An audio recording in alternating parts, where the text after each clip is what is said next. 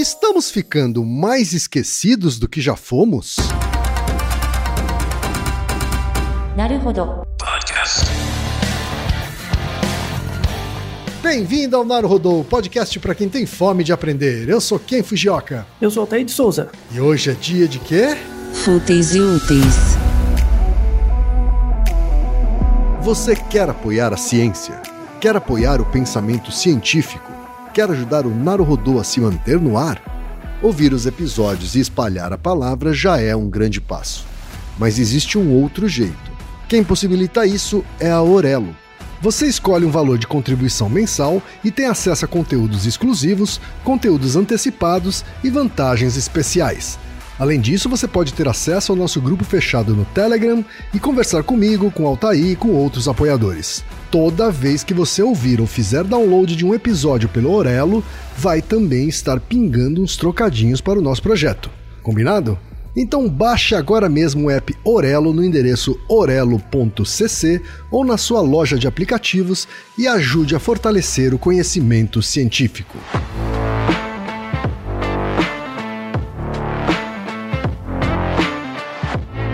Querido ouvinte, querido ouvinte, chegamos ao momento Alura. E sabe quem voltou para você começar o ano com tudo? Ela mesma, a imersão Dev da Alura que vai de 30 de janeiro a 3 de fevereiro. É um curso totalmente gratuito, com cinco aulas imersivas online, com desafios práticos para aprender a criar seus primeiros códigos e iniciar a sua jornada em programação sem nenhum pré-requisito para participação.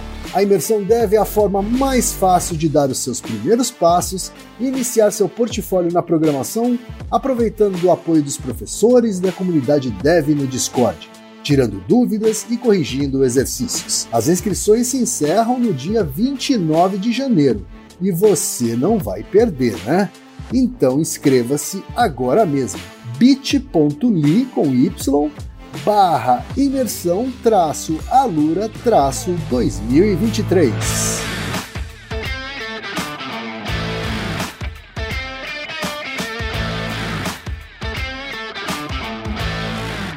Altair, temos pergunta de uma ouvinte, Altair. Uma ouvinte que não esqueceu de mandar a pergunta, pelo menos isso. É, olha só, ela fala sobre esquecimento, mas não se esqueceu. Veja quantas vezes ela esqueceu até lembrar de mandar, né, a pergunta. É a Letícia Santana, que mora em Perus, na região noroeste de São Paulo. Um abraço pro pessoal de Perus, um abraço para toda a quebrada de São Paulo. Isso, Hã? Zona Norte. E ela diz: Eu sou professora de português e espanhol já há algum tempo. Muito obrigado por ser professora, Letícia. Também precisamos agradecer por isso. Isso. Hã? E ela diz o seguinte: Salve, dupla querida do Naruhodô. Antes de tudo, já digo que acompanho e admiro o trabalho de vocês demais e espero que continuem produzindo conteúdos incríveis como sempre. A gente tenta, viu, Letícia? A gente tenta. E ela continua: Vou tentar explicar minha dúvida para vocês. Eu dou aula desde 2018, porém só agora em 2021, né, ou seja, no ano retrasado, de fato comecei a viver só de dar aulas, ou seja, dou aula de segunda a sábado o dia todo. O fato que comecei a observar durante esse tempo é que cada vez mais tenho ficado esquecida de coisas simples, como responder mensagens, devolver provas ou mesmo responder uma dúvida que havia ficado de responder no começo da aula. E achei que poderia ser só por conta de estar trabalhando muito. Porém, comentando o fato com outras pessoas, colegas de profissão, me dei conta que professoras e professores em geral, com pouco ou mais tempo de carreira, estavam passando pelo mesmo. Fiquei pensando comigo mesma por que isso estava acontecendo e comecei a pensar se isso não teria a ver com o uso e exercício da memória de curto, médio e longo prazos. E a partir daqui já não sei se estou usando os termos técnicos certos. Mas meu raciocínio foi: por sermos professores ou professoras, estamos o tempo todo tendo que ativar e usar nossa memória de longo e médio prazo para resgatar conteúdos que estudamos, casos anteriores de alunos que podem servir de exemplo e coisas assim. Por outro lado, não temos que mobilizar tanto a memória de curto prazo em comparação às outras. Enfim, não sei se consegui me explicar direito, mas espero que renda o assunto.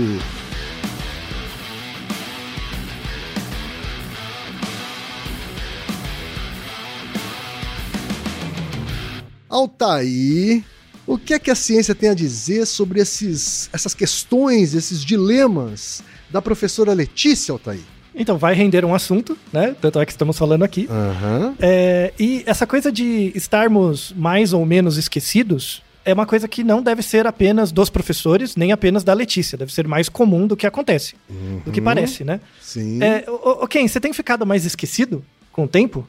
Olha, cara, eu. Sim. eu, eu, eu geralmente atribuo isso à minha velhice mesmo. É, e uma outra coisa que eu acho que também é, eu parei de usar a memória é com coisas que eu consigo guardar no, no celular. Sabe assim? É, é, então, assim, antes eu sabia o número de telefone de muita gente, decor. Uhum. Né? Hoje eu não sei sequer da minha companheira. Uhum. Né? Por quê? Porque eu não uso. Eu, eu simplesmente, é, é, né? eu simplesmente uso a, a agenda do celular. Então é como, é como se minha, meu cérebro ele tivesse aprendido a não gastar memória com essas coisas porque elas são facilmente acessáveis. Até que você fique um dia sem celular, né? E aí, né, um dia roubam seu celular e aí vão, você vai ligar para quem? Ou Né? cai na rua, né? É, para que número você vai ligar? Né? Pedindo Uhum. socorro, pedindo para te buscar, sei lá. Então, assim, é, é- é mais isso que eu sinto, sabe assim? Mas, sim, com o tempo eu percebo que eu tenho mais, ah, mais esquecimentos, assim, sabe? Mas eu, Uhum. eu, eu tendo a atribuir a idade. E eu não sei se isso é correto. Hum, Mas você já teve tipo de esque- esquecimento assim, por exemplo? Imagina que você saiu de casa e, lev- e levou a carteira, você usou sua carteira é, ontem, por exemplo. Ontem você saiu usou sua, e você lembra que você usou sua carteira, pegou alguma coisa que tinha nela. Aí hoje você foi procurar sua carteira e você não sabe mais onde tá? Já aconteceu isso com você? Isso acontece muito com meus óculos, na verdade. Ah, com óculos. Tá. Com óculos. Eu tiro os meus óculos e daqui 15 minutos eu já não sei onde eu deixei. E já aconteceu, por exemplo, de você estar no computador, né? Aham. E já tá há algum tempo, enfim. No seu, no seu computador, quando você abre o browser, fica muita aba aberta? Sim. Tipo, na casa de dezenas? Sim. E, e já aconteceu, já aconteceu Porque, com você porque de você. eu, eu abro mais ou menos de 4 a 6 browsers, Uhum. seis perfis de browsers simultaneamente e algumas tabs em cada um desses seis perfis. Né? Ah, tá bom, do que Eu tenho trabalho, o meu perfil enfim. pessoal, da Ada, do Naruhodô, da Rosek, do Inconscientemente, né? E, e então, é, é, e cada uma delas tem várias abas, então sim, chega a casa das dezenas. E já chegou, já, já aconteceu com você de, por exemplo, você abrir uma aba, você aperta lá no maisinho do Uhum. browser para abrir uma nova aba, e quando você abre a aba, você esqueceu o que estava procurando? Já, sim, é, é- Não necessariamente quando eu abro a aba, mas às vezes, eu, sei lá, eu entro no Google e falo, o que, que eu ia, o que, que eu ia procurar mesmo? Isso. Tá. Exatamente. É, é só- são so- sobre esses tipos de esquecimento que a gente vai falar. Aham. Não é um esquecimento tipo, ah, hoje eu não preciso mais lembrar de números de celular. Não é, não é aquele. Não é uma skill que você sabia que você tinha, só que se perdeu por causa da falta de uso. Não é Aham. isso. Tá? O que a gente vai falar hoje sobre se parece que a gente está mais esquecido é sobre esses pequenos esquecimentos. Esses esquecimentos de curto prazo, exatamente como a, a Letícia comentou. Tipo, eu, Ah, eu preciso fazer tal coisa. Você abre uma aba nova. Aí quando você abre uma nova, aba nova no, no browser, fica em branco. Você olha, o que, que era mesmo? Você não lembra. Ou você, por exemplo, lá, você abre o YouTube. Ah, eu tenho que procurar um, alguma coisa. Aí quando você vai procurar o que, que era mesmo, você, você perde. Sabe? Esse tipo de esquecimento. É, então, assim, já aconteceu com você de ter experiências assim, comigo também. Você acha que durante a pandemia isso aumentou? Teve mais eventos desses tipos de pequenos esquecimentos? Eu imagino que sim. O que os dados mostram é que sim. Então, essa sensação que as pessoas têm de, ai, hoje em dia parece que eu tô mais esquecido do que eu era. A primeira a gente tem que separar duas coisas. Tem, tem questões idiosincráticas, doenças, questões ah, é, é, individuais que afetam a memória, tá? Eu estou excluindo isso, tá, Tá bom? bom. Então, excluindo essas questões, pegando em média, isso, é- isso é um dado populacional. As pessoas têm reportado mais em, em, em surveys, em dados populacionais, as pessoas têm reclamado mais de sintomas ligados a pequenos esquecimentos, tá? A incidência disso tem aumentado ao longo dos anos e aumentou bastante durante a pandemia. E a ideia é explicar por quê. Então, assim, excluindo qualquer causa material, fisiológica, né, idiosincrática, excluindo qualquer doença, evento, acidente, estamos ficando mais esquecidos? Sim. Isso tem a ver com a idade? Não. Não tem a ver com a idade, tá? Necessariamente. Claro que conforme você vai ficando mais velho, é, você perde um pouco a capacidade de, de criar e reter memórias com a idade. Isso é real. Tá? Isso é real, mas é, é, o que você perde não é nem a, capaci a, a capacidade de ter memórias. É porque você já tem muitas coisas. Você já tem muito lastro. Então, na verdade, o que a idade afeta é a capacidade atencional.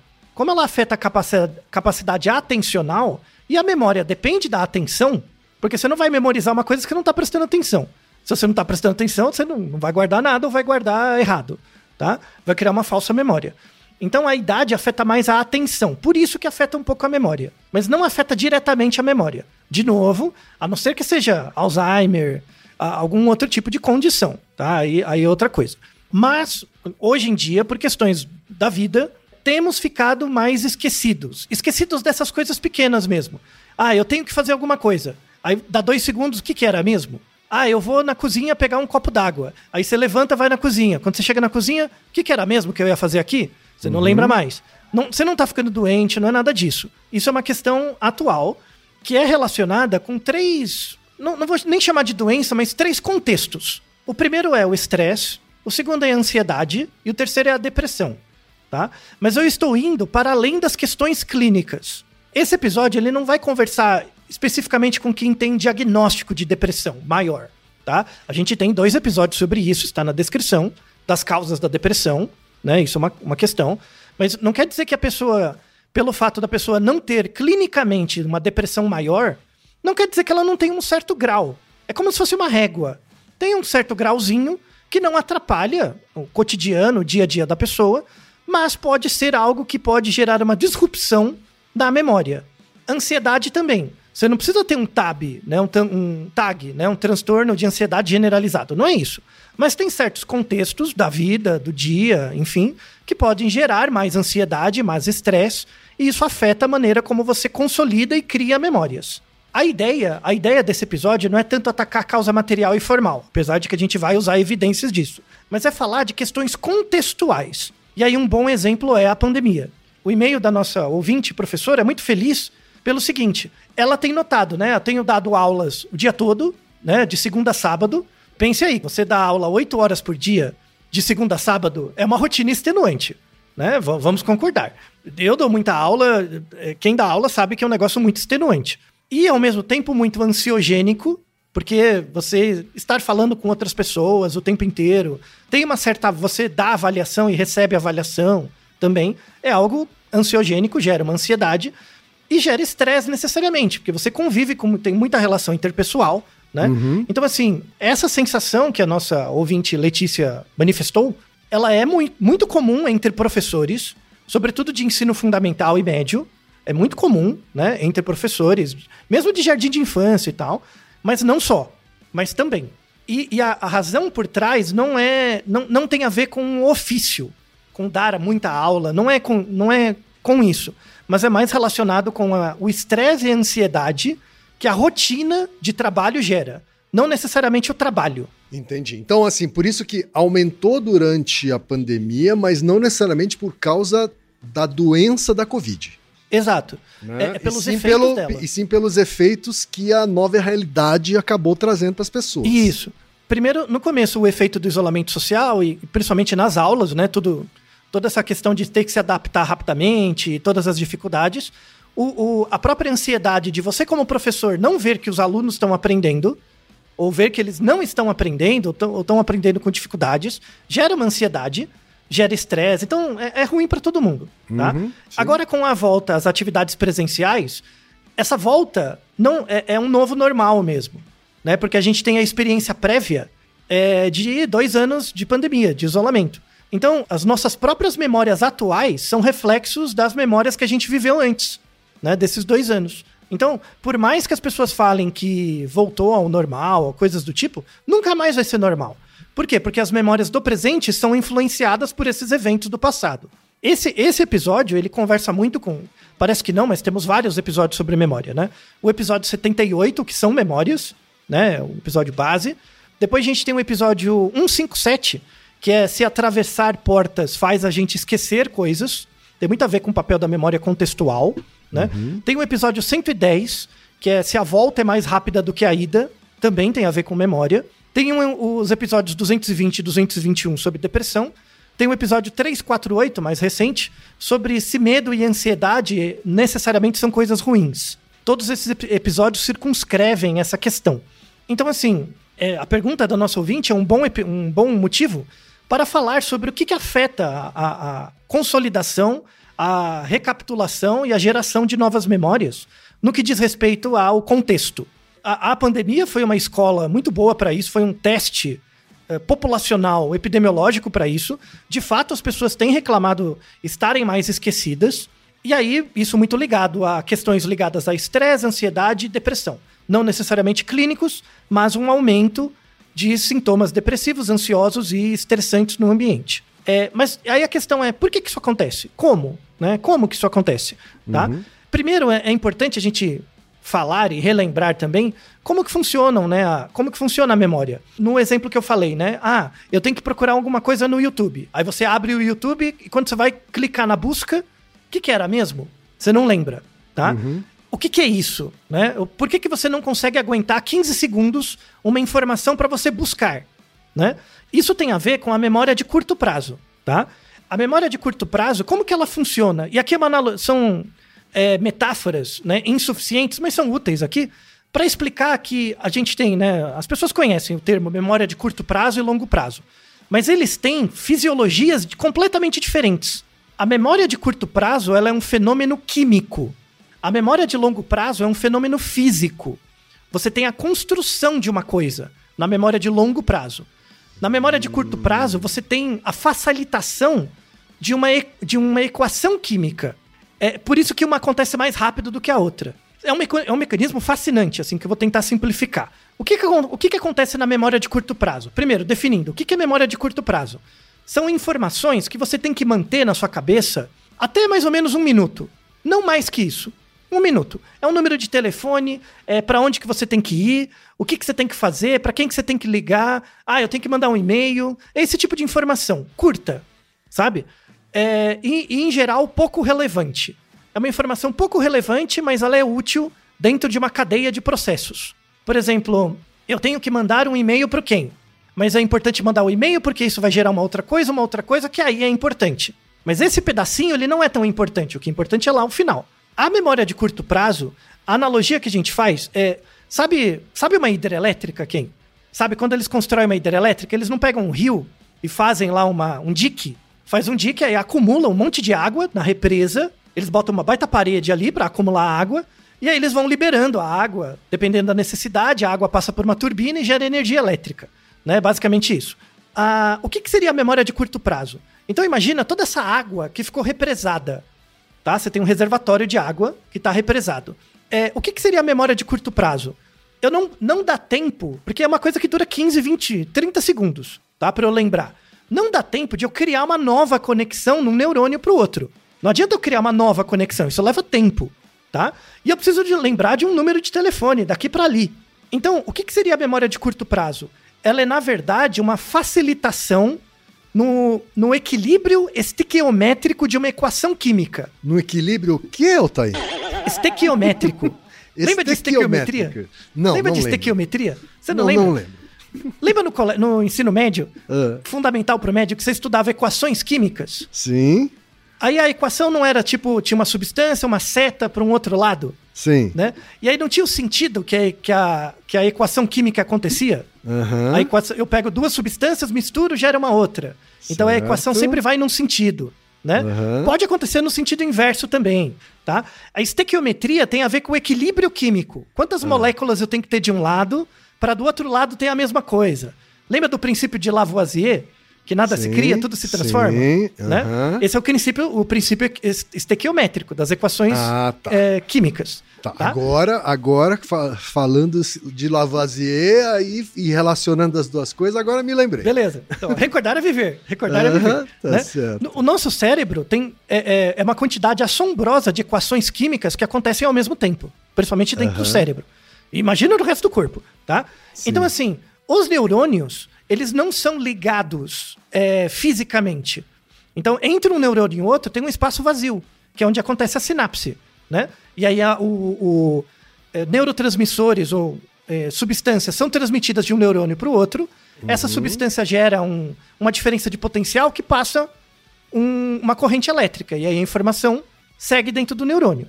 O que, que acontece? Na memória de curto prazo, não vai dar tempo de eu construir mais neurônios ou mais conexões. Então, o que, que eu tenho que fazer? Imagina lá, dois neurônios, tem um buraquinho entre eles. Né? Aham. Esse buraquinho passam íons, passam substâncias, passam íons, elétrons, de um para o outro. Tá? Bom, Eu quero, eu quero tornar a conexão entre dois neurônios mais forte. Mais forte e rápido. Tá? Certo. Então, o que, que eu faço? Eu vou produzir uma substância que aumenta a quantidade de íons dentro daquele espaço entre dois neurônios. Então, vai facilitar a velocidade da, da, da reação química. Então, a memória de curto prazo, ela é necessariamente uma equação química que acontece mais rápido por conta de uma substância nova. Então, por exemplo, na, na química a gente vê muito isso. Sabe uma, uma tem uma coisa que chama catalisador. Por exemplo, eu quero que uma reação química aconteça mais rápido. Para ela acontecer mais rápido, às vezes eu coloco um catalisador. Eu coloco uma substância que aumenta a velocidade. A memória de curto prazo é assim. Ela é isso. Tem vários tipos de, entre aspas, grandes aspas, catalisadores, tá? Que, que facilitam a conexão entre neurônios. Um deles, por exemplo, é o Cefós, que na verdade o Cefós acontece depois da memória, mas tem muitos outros que são antecedentes. Então, assim, eu preciso lembrar de alguma coisa. Aí o seu cérebro coloca esse catalisador ali entre os neurônios, a reação se torna mais rápida, logo a conexão momentânea entre os neurônios é mais rápida. Quando você não precisa mais lembrar daquilo, eu tiro o catalisador. E aí a velocidade da equação se torna mais lenta, tá? Então, memórias de curto prazo, na verdade, diz respeito à velocidade da reação química de conexão entre neurônios, mas não é, é relacionado com a criação de novas conexões. Tudo bem, Kim? Fez sentido agora? fez. Tá? Então, assim, é, você vai concordar comigo que aumentar a velocidade de uma equação química, de uma reação química, é muito mais rápido do que criar uma nova conexão física. Então, o, o, o que seria, no caso da metáfora que eu falei anteriormente da hidrelétrica, o que, que seria a memória de curto prazo? É eu abrir uma comporta. Então, eu abri uma comporta, saiu mais água, né? Então, aumentou o fluxo de água de uma região para outra. Ou seja, aumentou a conexão entre duas regiões. Memória de curto prazo é isso. Então, eu preciso lembrar alguma coisa, eu preciso lembrar um número de telefone. Para lembrar um número de telefone, o que, que eu preciso? Reconhecer a- os números. Eu preciso de um lugar que, no meu cérebro que codifica que aquele símbolo é um 9, é um 8, é alguma coisa do tipo. Então, toda essa circuitaria, toda essa via neural relacionada com ver um número, reconhecer o número e guardar uma sequência de números, toda essa sequência de vias no meu cérebro vai ter um catalisador ali que vai aumentar a velocidade da reação química, e aí a reação química vai acontecer mais rápido por um período de tempo. No período de tempo que eu preciso para guardar a- informação. Aí peguei o número de telefone, anotei, aí não precisa mais dessa velocidade de, da reação química. Aí o catalisador é retirado. Certo. Tudo bem? Então, isso é a memória de curto prazo. A memória de longo prazo é quando eu preciso dessa informação por mais tempo, né? Então, não, não é só um número de telefone, é um conceito. Não, você tem que lembrar que amanhã você tem que mandar uma informação. Ou imagina uma por exemplo, como você falou, né? Eu preciso guardar esse número de telefone, porque vai que eu caio na rua. Aí pelo menos eu tenho um número de telefone para falar, tá? Então, o, o- o- a memória de longo prazo, ela não é um fenômeno necessariamente só químico. Ela também é físico. Ou seja, como você tem que guardar uma informação por mais tempo, você tem que necessariamente criar mais conexões entre neurônios. Mais dendritos. Dendritos são as perninhas dos neurônios. Neurônio parece uma estrela, né? Alguns não são estrelas, mas parece, né? Então ela tem o núcleo no meio e tem axônios, né? Os axônios são as perninhas. E, e dentro de cada axônio tem mais perninhas, tem subperninhas. As perninhas são os dendritos, tá? Então, prolongamentos, né, entre os neurônios para aumentar a conectividade deles. A conectividade entre neurônios é criado a partir de memórias de longo prazo, tá? Então, memória de curto prazo é um, é um fenômeno químico, estequiométrico. Memória de longo prazo é um fenômeno mais físico, tem mais vias mesmo, tá? Então, voltando na metáfora da hidrelétrica, né? A memória de curto, curto prazo é eu abrir uma comporta para a água circular mais rápido, né? O que, que seria a memória de longo prazo? Eu construir uma nova comporta. Eu vou aumentar o tamanho do, do- da represa mesmo, tá? Para ter mais vazão, para eu ter possibilidade de mais vazão. Isso é o longo prazo, tá? A memória de longo prazo, em geral, são memórias que você vai ter, assim, a partir de cinco minutos, uma informação que você tem que manter por cinco minutos, já começa a usar sistemas de longo prazo. Então sai de um, de um fenômeno físico e começa a ficar. um fenômeno químico e começa a ficar também físico. Mas aí uma coisa importante é que a memória de longo prazo ela depende do sono. Então, uma informação que você tem que lembrar, sei lá, por um mês, por exemplo, uma coisa muito importante para criar mais conexões. é, imagina quem. Eu tenho uma, eu tenho uma estrada e, e é- essa estrada está tendo muito engarrafamento. Então eu preciso construir mais uma via, mais uma faixa da estrada, né? Quando que você vai construir essa faixa? Quando? Para aumentar a vazão. Que período do dia você vai construir a faixa? Ah, de madrugada, provavelmente. Muito bem, exato. Por quê? Porque durante o dia vai atrapalhar os carros, né? E é- daí a importância do sono para a memória de longo prazo, necessariamente. Então, uma coisa que compromete muito a memória de longo prazo, dormir mal. Se você dorme pouco, dorme mal, vai atrapalhar a construção de novas comportas ou novas faixas de na sua estrada. Então, não importa o quanto você faz, você é bom, faz bem da sua vida, se você dormir mal, dormir pouco, lascou-se. Sua memória de longo prazo não se consolida, tá? Então, o seu sono, você precisa dormir para ter aquele período de manutenção que seu cérebro não está pensando fora do, dele mesmo, né, para que seja construída novas conexões. Beleza, né? E aí, assim, explicando esses dois mecanismos, né, a gente volta, mas, mas e esse esquecimento? Por que, que a gente tem ficado mais esquecido, né? Porque tem fenômenos no ambiente, aí ligados a ansiedade, estresse e depressão, que afetam ou a velocidade dessa equação, da, da- dessa reação química no curto prazo, ou a nossa capacidade de construir novas comportas, que seriam longo prazo. E aí os mecanismos são fantásticos, né, relacionados com isso. Por exemplo, aí você vê que as coisas se ligam, né, que é muito interessante. Por exemplo, é, como, como, como que o nosso cérebro sabe, né, entre aspas, sabe, que tem que construir uma nova comporta, né, tem que aumentar a conectividade entre neurônios, porque aquela memória é importante, vai ser guardada por mais tempo, né? A gente tem uma substância que é chama, chamado corticotrofina, corticotrofina, tá? O nome bonito é ACTH, tá? ACTH. O ACTH, ele é produzido na, no eixo é, adeno-hipofisário, né? Uma área do cérebro e tal. Tem a ver com rim também, né? Ele é produzido ali.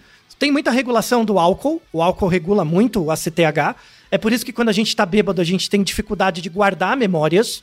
Muitas vezes tem amnésia, porque esse eixo ele é meio comprometido por causa do álcool. O ACTH ele tem um papel importante, que é o seguinte.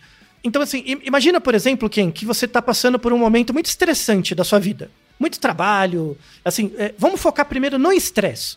Eu quero, eu quero tratar separadamente é, estresse, ansiedade e depressão, que são fenômenos diferentes. Então imagina uma coisa assim, você tem muita coisa para fazer, pouco tempo, muita gente cobrando, você não tá se sentindo ansioso nem deprimido, você tá estressado mesmo, sabe? Tipo, o, o que te o que tá te atrapalhando é o mundo lá fora. Tem muita coisa acontecendo e você não tá dando conta porque você é um só e tem 24 horas no dia. Então você tá muito estressado. O que, que isso vai o que, que isso vai gerar? O, quando você está muito estressado, vai aumentar o grau de vigilância do seu corpo. E o que, que seria a vigilância? Né? Vigilância tem a ver com o quê? Com atenção. Mas vigilância não necessariamente é bom. Não necessariamente é bom. A, a vigilância excessiva, ela só é boa quando você está excessivamente se sentindo ameaçado pelo ambiente. Então, ah, eu tô vigilante. Isso quer dizer o quê? Você tá olhando pro lado o tempo inteiro, né? é essa a imagem que você tem que fazer. Da pessoa lá no beco escuro, andando, né? Tem sombras, tem coisas. Então, quando você tá o tempo inteiro vigilante, o que que isso quer dizer?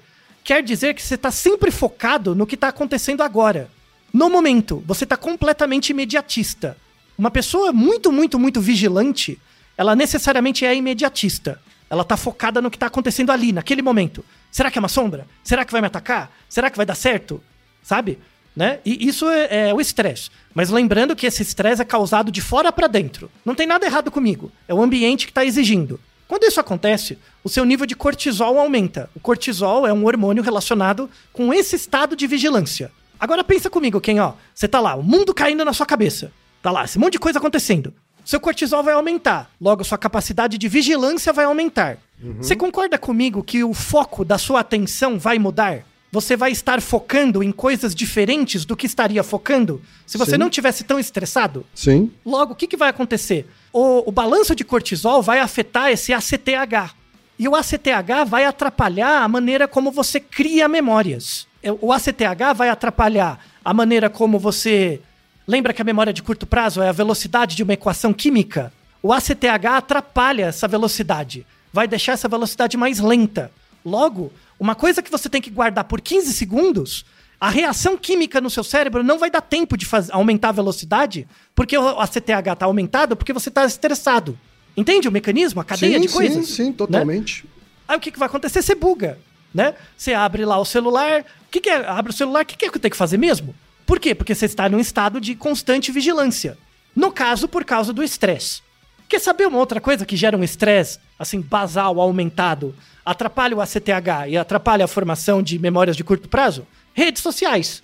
Você ser entretido, né? Você estar entretido em fofoca e treta de Twitter, o que, que é isso? É você passar muito tempo aumentando a sua vigilância em relação a coisas que te estressam, mas não tem sentido nenhum, não fazem nenhuma diferença. Então, quando você descobre que fulano, sei lá, fulano falou mal de ciclano, aí você quer saber o desenrolar, por quê? Porque você é um fofoqueiro do diabo, né? Desgraça, de inferno, de, de device cognitivo que a gente tem, que não serve pra desgraça nenhuma, né? Tem o nosso Naruhodo, por que, que a gente fofoca? Coproduto da evolução do inferno, que só gera doença mental, essa desgraça, né? Então lá, você caçando fofoca o dia inteiro vai aumentar seu estado de vigilância, por quê? No nosso passado evolutivo, quando era pra você ficar lá só na janela olhando o, o povo passando, tudo bem, vá lá, né? Mas hoje você tá no Twitter, no Instagram, que é um poço, uma montanha, um- uma hidrelétrica de chorume passando o tempo inteiro, claro que você vai ficar estressado. Ah, afeta o ACTH, afeta a sua memória de curto prazo, né? De novo, não precisa acreditar em mim. Quer fazer um teste? Uma semana. Ó, a- a- vale para nosso ouvinte, eu acho que não sei se é o caso, mas para todo mundo que tem esse. Ah, estou esquecido, esquecida, né? E não tem nenhuma causa material relacionada, faz isso, ó. Pega seu celular, deleta aplicativo. Instagram, Twitter, TikTok, deleta. Facebook, Sim, sim, já Deleta. fiz esse detox, né? isso, por uma semana. Deleta, Uhum. tá? E, e- e come- começa a anotar, assim, quantas vezes você tinha esses pequenos esquecimentos antes e depois de uma semana? Não precisa me dar Batata, né? satisfações. Batata. Batata. Batata. Então, eu estou explicando a causa material e formal do porquê você ter esse esquecimento. Certo. Né? Então, redes sociais afeta isso. Um ambiente estressante, claro que vai afetar isso também. Aí tem a ver com a vida, enfim, né? Com questões da vida. E olha que eu só tô falando de estresse, hein? Vamos agora pro. Assim, a gente falou sobre estresse, né? O efeito de estresse nessa memória. Claro, deixando claro que nas pessoas isso acontece misturado. Você pode estar um pouco deprimido, um pouco ansioso, um pouco estressado. Tô explicando os mecanismos separadamente para separar entre eles, porque é importante. Mas assim, as pessoas são amálgamas dessas coisas. Aí, indo pra ansiedade. Ansiedade é um, assim, o episódio... A gente tem um episódio 174, porque que às vezes dá vontade de pular de lugares altos, que nesse episódio a gente fala muito da diferença entre ansiedade e angústia, tá? Que são bem diferentes, né? A ansiedade é, de fato, aquela sensação que você tem quando vai acontecer alguma coisa que você vê como negativo e você não sabe o que fazer para escapar disso. Então é realmente o desamparo, sabe? Você se sente desamparado e tal. Isso é ansiedade. Angústia é diferente. Angústia é outra coisa. É quando tem algo que pode ser que dê certo ou dê errado, que vai acontecer, mas você sabe como fazer para escapar. Então a, a- a angústia é até adaptativo. Ansiedade não. Ansiedade aí é, é, tipo é realmente desamparo, é ruim e tal. É, tanto é que tem transtornos de ansiedade. O episódio 174 ajuda a falar sobre isso. Tem o episódio 348, se medo, medo e ansiedade são necessariamente algo ruins, que complementa isso também, tá? É, imagina que você. Agora quem. Imagina que você está muito ansioso. É, vão acontecer coisas com você que, que você visualiza como sendo ruins e você não sabe muito o que fazer para evitar. Então, por exemplo, imagina uma situação que você pagou todos os seus boletos, tá? Vou dar uma situação bem objetiva. Você pagou todos os seus boletos, não tem, não pagou todas as contas do mês e é tipo dia 20. E você recebe no dia 5. Dia 20, paguei todos os meus boletos. Aí você vai olhar a sua conta, você tem zero reais na conta, ou seja, tá tudo pago, você vai ter água, luz, o, o aluguel tal, mas você não tem dinheiro para comer. Tudo bem? Ok. Tá? Então, essa é uma situação ansiogênica. Por quê? Apesar de estar tá tudo pago, assim, a, a parte estrutural, você não vai ter dinheiro para comer. Então, é uma coisa ruim que vai acontecer e você não sabe muito bem o que fazer para escapar disso. Isso é um exemplo. Para você conseguir se colocar ali na. No, no, no... Se você nunca vivenciou isso, olha, é complicado. É uma coisa bem ansiogênica. Então, e, e, de novo, é uma ansiedade que não é, não é, não é uma doença, não está ligado a um transtorno de ansiedade, é uma ansiedade contextual. É um ambiente, é uma questão contextual que colocou você nessa situação. Nesse sentido, a ansiedade tem um caráter adaptativo. Ah, eu tenho que desenrolar alguma coisa, né? Tem que tentar fazer alguma coisa. Se você não visualiza o que fazer para sair dessa situação ruim, é ansiedade. Se você visualiza os passos, aí é algo mais ligado à angústia, tá? Mas tudo bem. Então, Imagina essa situação. Aí imagina que todo mês acontece isso. Todo mês bate dia 20, 25, você paga tudo, mas não tem dinheiro para comer, tá? Isso é ansiedade. Beleza. Isso vai afetar a maneira como você constrói memórias? Com certeza vai, né? E, e como que atrapalha, né? Os artigos, temos muitos artigos interessantes na, na, na descrição do episódio, que fala o seguinte: a ansiedade, ela não atrapalha tanto a memória de curto prazo. Ela atrapalha muito mais a memória de longo prazo porque ela vai atrapalhar o padrão de conexão dos neurônios. Então, por exemplo, é como se você tivesse que construir mais uma comporta para hidrelétrica, só que você construísse de qualquer jeito. Vai construir meio errado, sabe? Na hora que liberar a água vai vazar, sabe? É que você faz meio, meio, meio que meia boca, ou você vai fazer uma nova via da estrada, você faz com uma é, com asfalto ruim, e aí vai, vai degringolar aquela parte, tá? É isso. Esse é o papel da ansiedade. O estresse afeta muito mais a memória de curto prazo. A ansiedade afeta mais a memória de longo prazo. Então, assim, de novo, a, a, a ideia desse episódio é você se colocar nessas situações e verificar, assim, que mesmo pessoas que não têm um quadro diagnosticado, psiquiátrico, não é isso, acontece com todo mundo.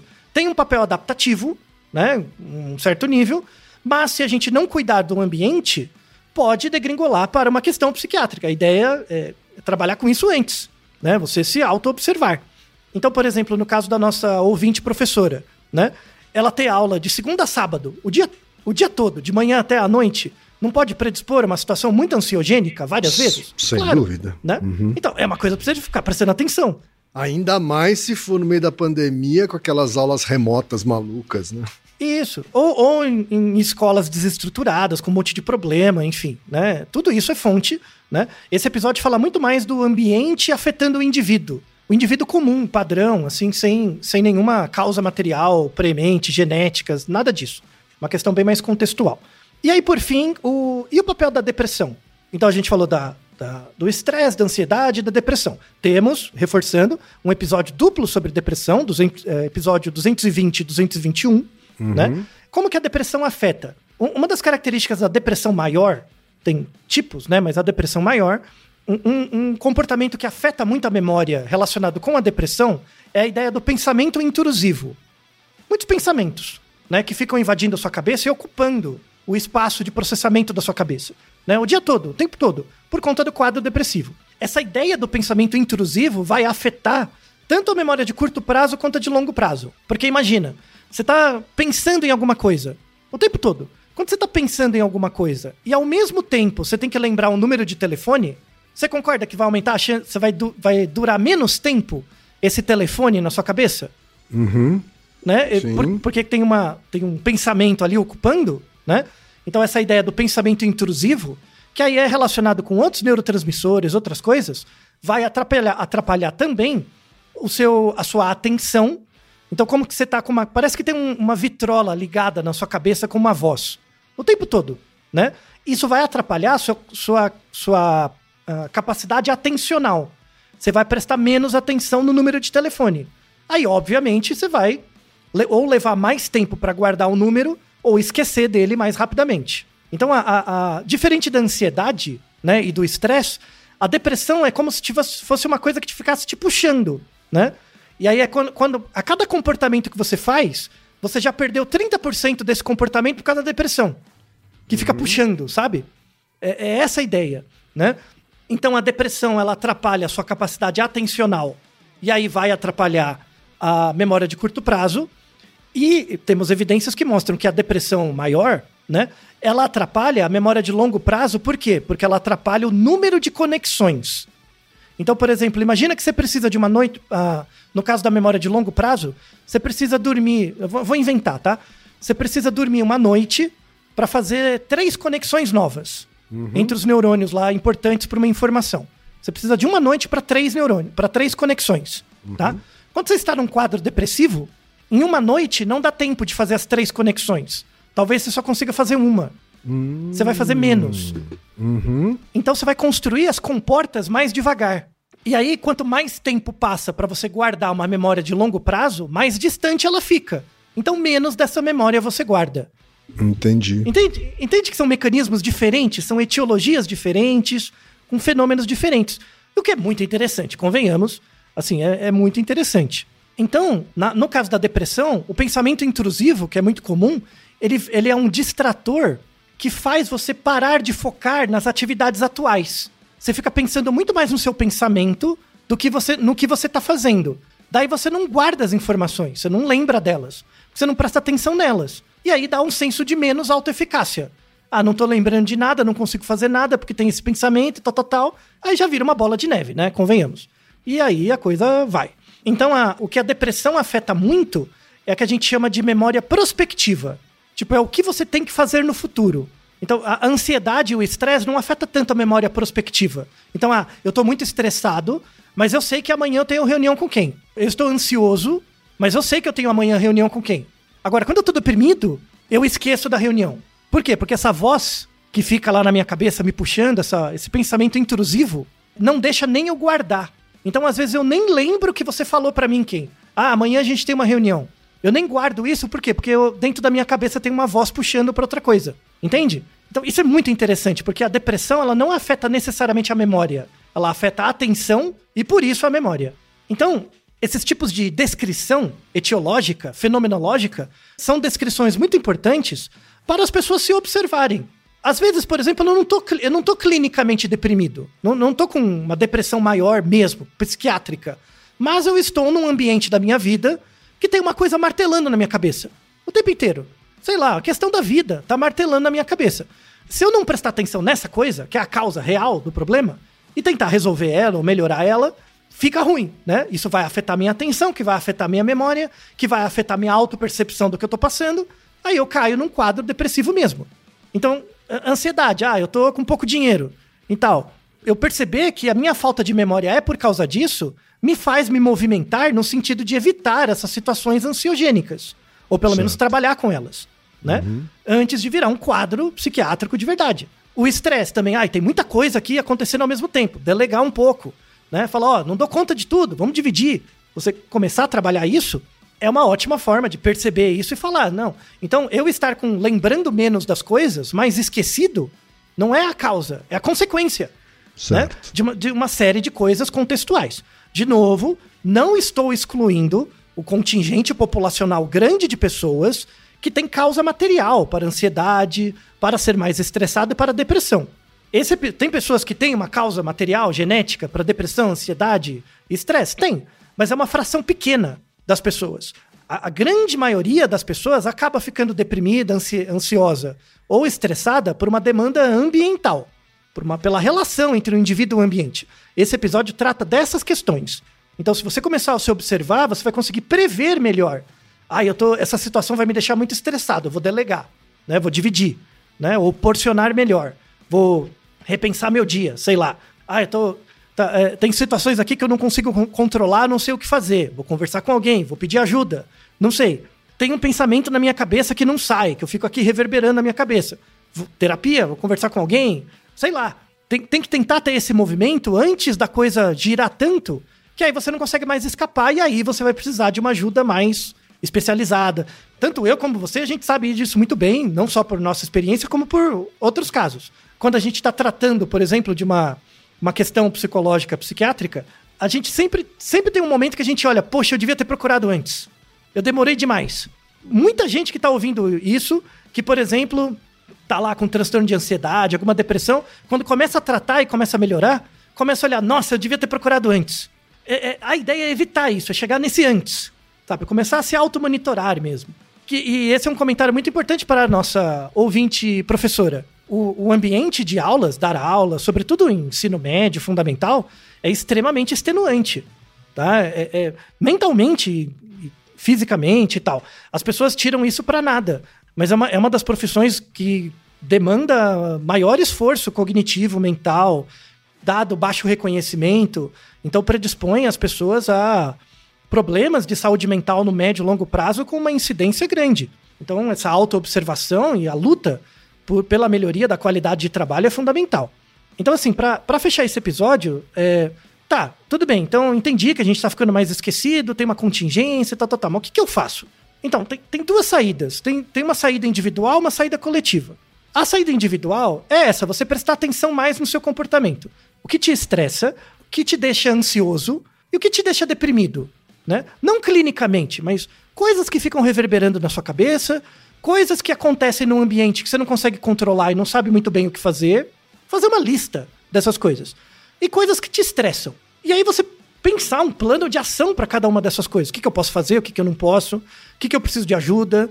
Planejar isso, tipo, pelo menos vivenciar. Vale muito a pena anotar num papel né? Anotar mesmo, fazer uma planilha, sei lá, para quem prefere. Isso do ponto de vista individual. Uma outra coisa fundamental: sai da, do raio da rede social. Faça esse experimento. Uma semana, paga todos os aplicativos do seu celular de rede social. Não precisa me falar nada. Só observa você mesmo antes e depois dessa semana. É uma, uma grande fonte de problemas. Né? Isso do ponto de vista individual. E do ponto de vista coletivo? É, bom, a gente sabe isso muito bem. Um grande contingente das pessoas hoje em dia estão ansiosas e estressadas por uma demanda ambiental que elas não têm controle, que é basicamente a questão da desigualdade. Então, hoje mesmo, né, a gente está no começo de 2023, muitas pessoas devem ter, ter se sentido especialmente cansadas no final de 2022. Porque parece que esse fim, entre aspas, fim da pandemia, parece que a demanda por atividades aumentou muito, né? Tipo, tem essa readaptação da vida. Isso deixa as pessoas mais cansadas, tem todo, todo um contexto sociológico, econômico, que também afeta as pessoas. Isso predispõe a questões ambientais ligadas à ansiedade e estresse muito maiores, que pode levar a, a incidência, já está levando, a incidência maior de transtornos de depressão, ansiedade e estresse. Daí a nossa importância enquanto sujeito social, a importância de coletivamente lutar para a redução da desigualdade e melhoria da qualidade de vida das pessoas como um todo. Então, ao mesmo tempo, pegando o exemplo da nossa ouvinte professora, ao mesmo tempo que ela tem que se auto-observar, né? Será que dar aula todo dia, de segunda a sábado, é saudável? Quanto tempo será que eu aguento? Eh, será que vale a pena falar com pessoas mais experientes? O que, que aconteceu, né? Como é que eu. Será que eu tô dando conta? Né? Essa auto-observação. E também é. Tipo, que país é esse que, que, que os professores, para poder pagar as contas do mês, têm que dar aula todo dia, de segunda a sábado? De novo, para quem não é professor, eu, eu dou muita aula, proporcionalmente. É bem extenuante.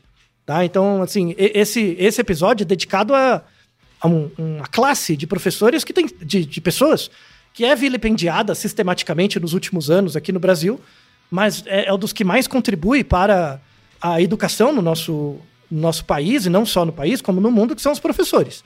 É, é uma, uma classe que sofre muito desses problemas de memória e de esquecimento, e isso não é um. Isso é uma consequência né, da, da, do estado de coisas que, que a gente vive. Não é apenas neles, mas também é. Tá? Então, assim, queria aproveitar a oportunidade agradecer muito a, o e-mail da nossa ouvinte Letícia e estender esse episódio a todos os professores de ensino, jardim de infância, ensino fundamental, médio e superior, que tiverem interesse né, nessa pergunta. Espero que ela tenha sido resolvida a contento.